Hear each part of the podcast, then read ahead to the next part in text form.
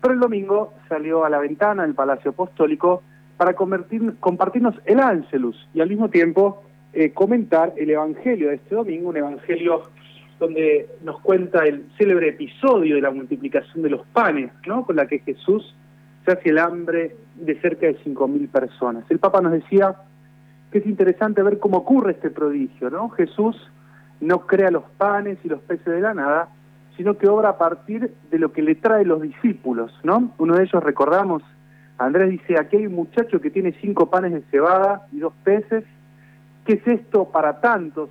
le pregunta Jesús.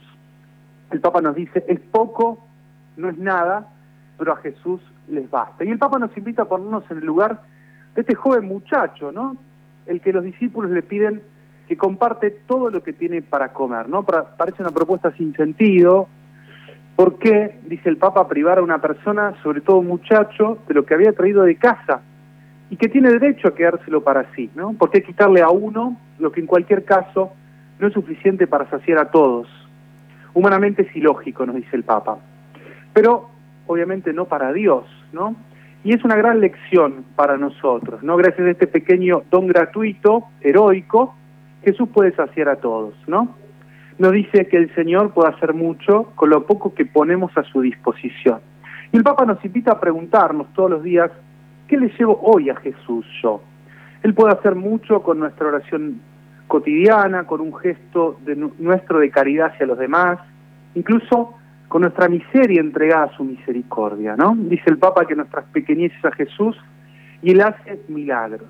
Y a que a Dios le encanta actuar así, hacer grandes cosas a partir de las pequeñas, de las gratuitas. El Papa nos recuerda que todos los grandes protagonistas de la Biblia, desde Abraham hasta María, y también este muchacho del Evangelio y la multiplicación de los panes, muestran esta lógica de la pequeñez y del don. Nosotros generalmente, dice el Papa, tratamos de acumular y aumentar lo que tenemos. Jesús, en cambio, pide dar, pide disminuir, ¿no? A nosotros nos encanta añadir, nos gusta las adiciones, la suma, dice el Papa.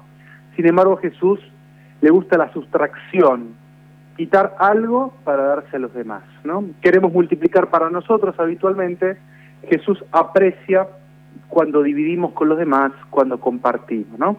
Dice el Papa, es curioso que en este relato de la multiplicación de los panes, presente en el Evangelio, no aparece nunca el verbo multiplicar.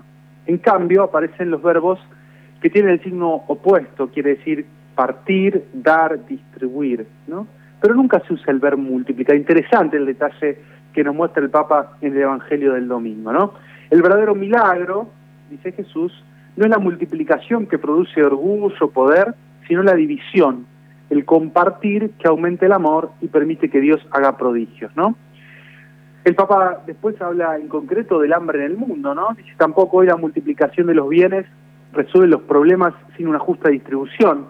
Y al Papa se le viene a la mente la tragedia del hambre, que afecta especialmente a los más chicos, y que dice que se ha calculado que alrededor de 7.000 niños menores de 5 años mueren a diario en el mundo por motivos de desnutrición, porque carecen de lo necesario para vivir.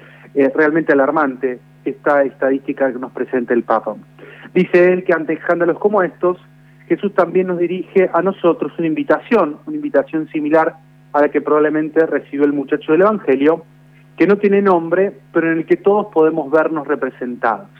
Jesús nos dice, ánimo, da lo poco que tienes, tus talentos, tus bienes, ponlos a disposición de Jesús y de los hermanos, no temas, nada se perderá, porque si compartes, Dios multiplica.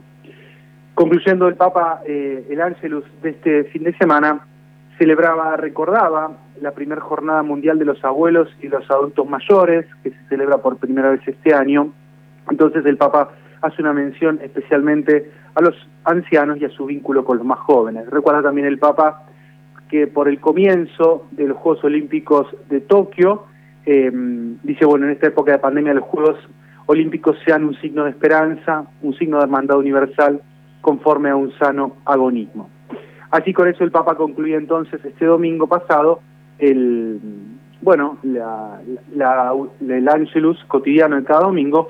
Calculamos que el próximo miércoles retornarán y volverán sí las audiencias públicas y la catequesis de los miércoles, pero bueno, no tenemos información concreta todavía.